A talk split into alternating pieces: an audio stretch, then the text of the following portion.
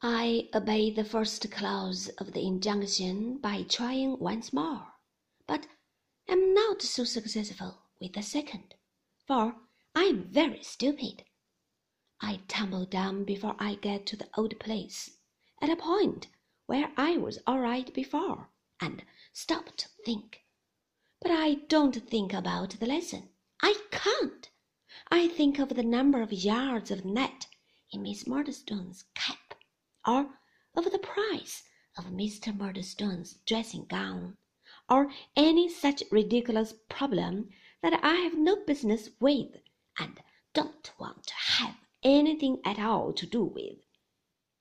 Mr. Murdstone makes a movement of impatience, which I have been expecting for a long time. Miss Murdstone does the same. My mother glances submissively at them, shuts the book, and lays it by as an arrear to be worked out when my other tasks are done. There's a pile of these arrears very soon, and it swells like a rolling snowball. The bigger it gets, the more stupid I get. The case is so hopeless, and I feel that I am wallowing in such a bog of nonsense, that I give up all idea of getting out, and abandon myself to my fate. The despairing way in which my mother and I look at each other, as I blunder on, is truly melancholy. But the greatest effect in these miserable lessons is, when my mother, thinking nobody is observing her, tries to give me the clue by the motion of her lips. At that instant, Miss Murdstone, who has been lying in wait for nothing else all along, says in a deep warning voice, Clara.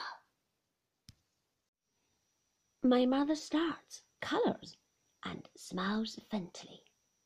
Mr. Murdstone comes out of his chair, takes the book, throws it at me, or boxes my ears with it, and turns me out of the room by the shoulders. Even when the lessons are done, the worst is yet to happen in the shape of an appalling sum. This is invented for me and delivered to me orally by Mr. Murdstone, and begins If I go into a cheesemonger's shop and buy five thousand double Gloucester cheeses at fourpence halfpenny each, present payment. At which I see Miss Murdstone secretly overjoyed.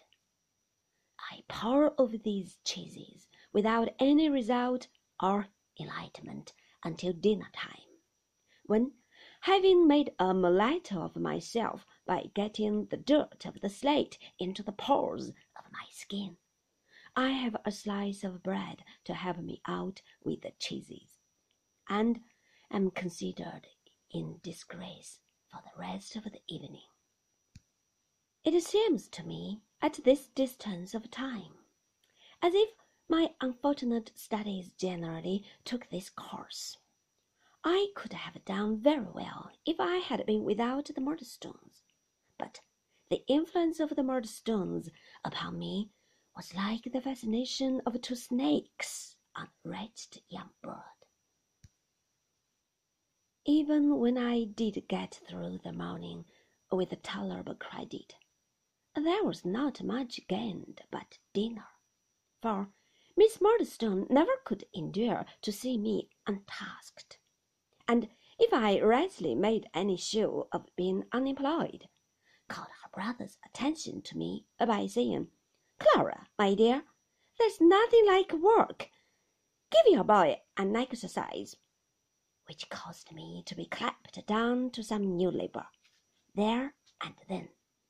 As to any recreation with other children of my age, I had very little of that, for the gloomy theology of the Murdstones made all children out to be a swarm of little vipers, though there was a child once sat in the midst of the disciples, and held that contaminated one another.